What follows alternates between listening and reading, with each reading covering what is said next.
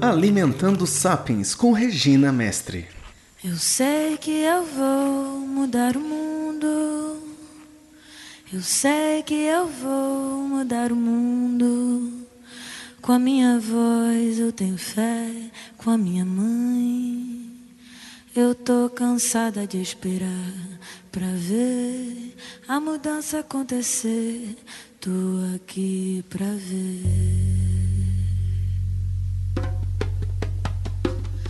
Bom dia, boa tarde, boa noite, pessoas. O meu nome é Regina Mestre, eu sou médica nutróloga e vou usar fazer um podcast sobre alimentação e saúde. Vou fazer em português, apesar de eu ser espanhola, vocês saberão desculpar esse meu sotaque, mas eu espero que dê para a gente se entender. Mais de 30 anos trabalhando aqui no Brasil na área de nutrologia, eu acho que me dá um, um pouquinho de bagagem para falar sobre medicina integrativa, sobre a ideia de nutrição como coisa intimamente atrelada à saúde, à saúde preventiva, a discutir de como estamos nos alimentando muito, muito, muito, muito mal e o que fazer para tentar melhorar esse quadro, o que tentar fazer para melhorar o quadro que estamos vendo todo dia na rua. A gente anda pelas ruas, eu ando pelas ruas do Rio de Janeiro e encontro as pessoas cada vez mais obesas, cada vez mais inflamadas, cada vez com mais dificuldade até de movimento por causa do volume corporal. Nos encontramos num cenário onde tudo isso começa até a ser romantizado.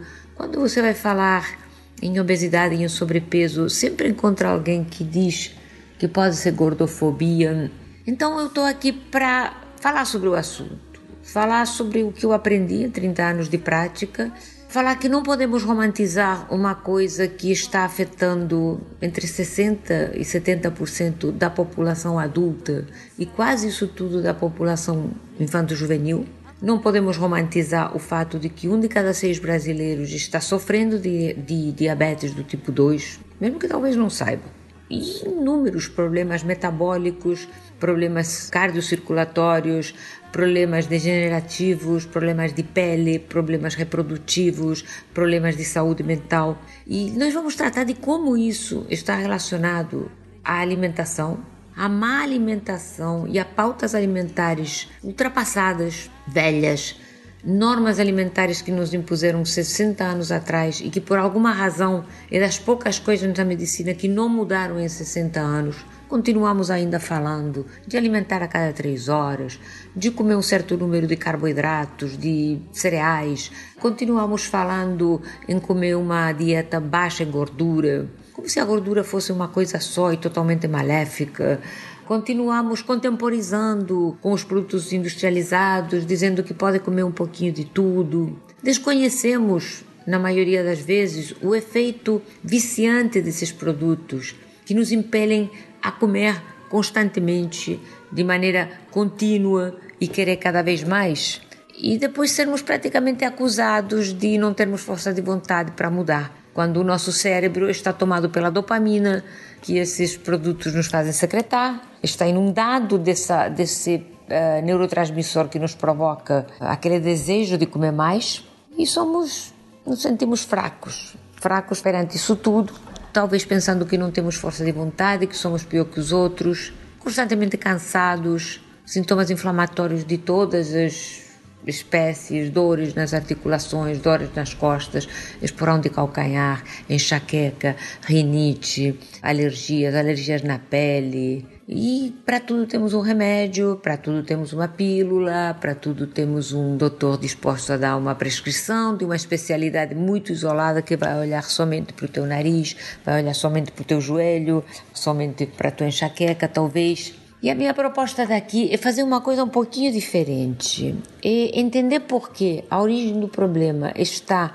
eu diria que em 80% dos casos, em erros alimentares enormes que estamos cometendo, induzidos até por esse, esse hum, regulamento ultrapassado de mais de 60 anos, que foi criado em base da ciência que se tinha 60 anos atrás, mas que foi muito, muito bem utilizado pela indústria alimentar para produzir produtos que te empurram pela goela abaixo, eh, que são saborizados de uma maneira muito específica para torná-los irresistíveis, que têm uma composição completamente diferente daquilo que teu corpo está pedindo e precisando.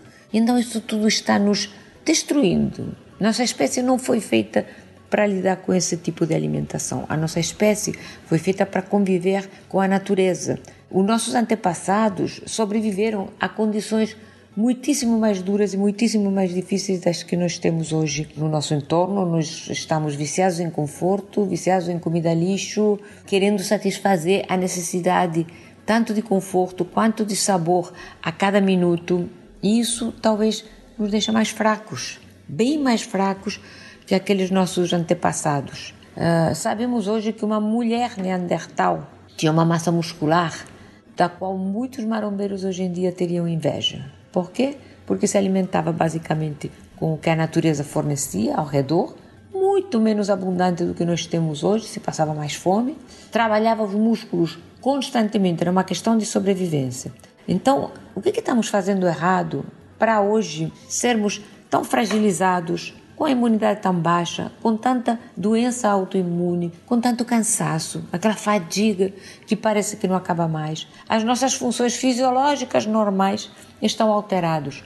Dormimos mal, não fazemos cocô de maneira satisfatória, não estamos nunca satisfeitos com o que comemos. A nossa libido anda bastante capenga. As nossas relações interpessoais estão afetadas por isso tudo. O que, que está errado?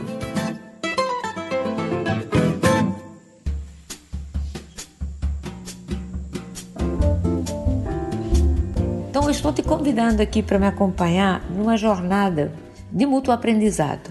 Por quê? Porque eu vou contar para vocês o que eu aprendi sobre o assunto. Eu vou trazer convidados de gente que eu admiro muito e que tem muitíssimo a dizer sobre esse assunto.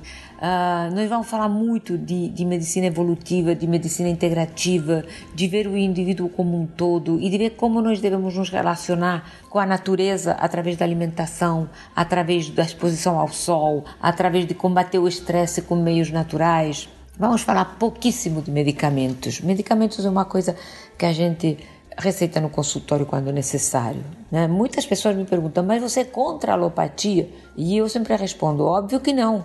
Eu faço jus ao meu diploma, eu tenho um receituário e não tenho medo de usá-lo. Né?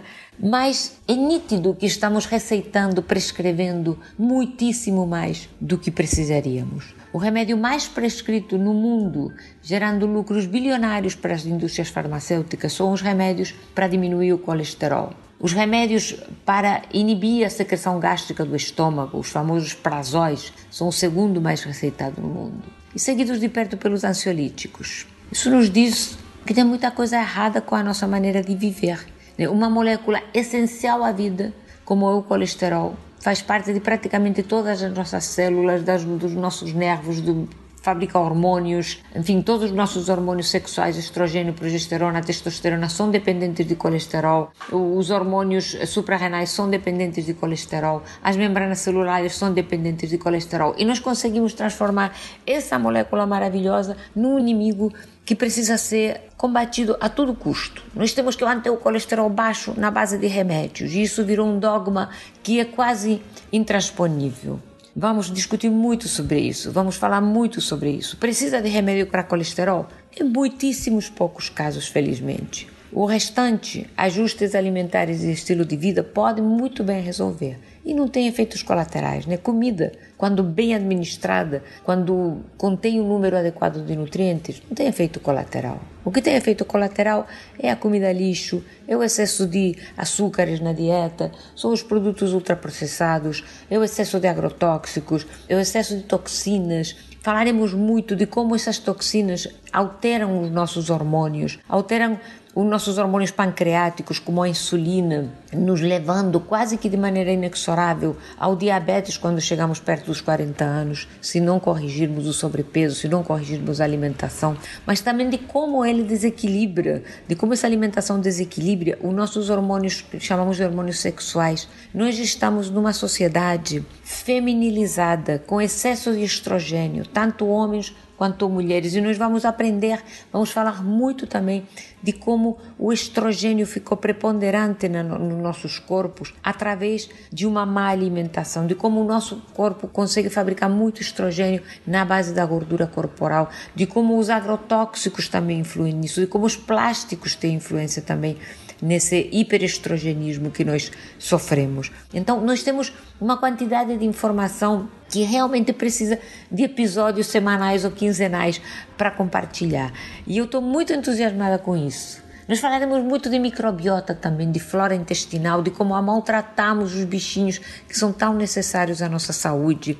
Então, nós temos muita, muita, muita informação e, sobretudo, muito entusiasmo para compartilhar. Eu já venho, já venho compartilhando isso com as pessoas em rede social, eu tenho uma conta com bastante seguidores no Instagram e eu, o que mais me gratifica é aquelas mensagens que chegam de vez em quando dizendo: Nossa, só de seguir você já perdi tantos quilos, a minha vida mudou, estou mais bem disposto, enfim, modifiquei o meu estilo de vida.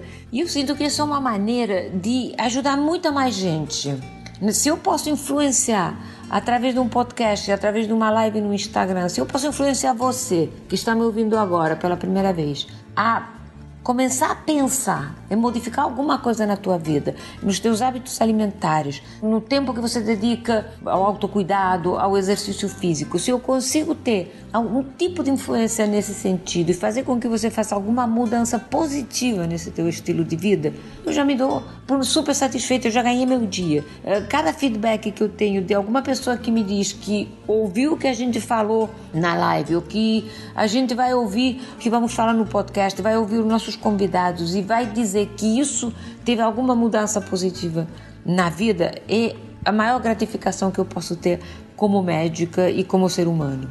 E eu entendi que as redes sociais, que esses meios que temos hoje à disposição para atingir muita mais gente, podem ser tão valiosos ou até mais do que uma consulta presencial.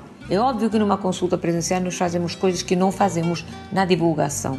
Nós examinamos o paciente mais de perto e tratamos casos específicos. Mas num podcast, numa live do Instagram, num, num vídeo do YouTube, nós conseguimos atingir um monte de pessoas para colocar os alicerces, para colocar aqueles primeiros tijolinhos naquele prédio enorme que vai ser uma saúde, aquela catedral que nós vamos construir de saúde plena. Então estou convidando vocês para assinar aqui, para dar o likezinho, para começar a botar uma notinha para você escutar o nosso podcast, porque isso vai ser muito bom. Eu vou aprender muito com vocês e eu espero que vocês aprendam alguma coisa comigo, com os meus convidados. Então, desde já, muito bem-vindos e passamos ao primeiro assunto: a importância de uma alimentação limpa na vida das pessoas.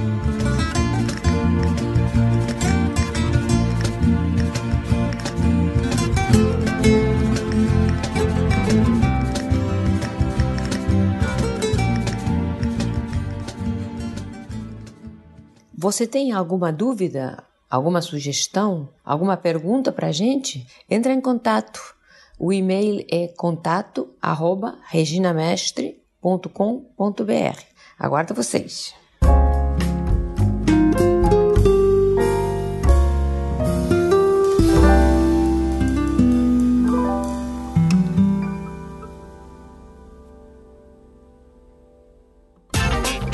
Esse programa foi editado por Adriano João Videomaker.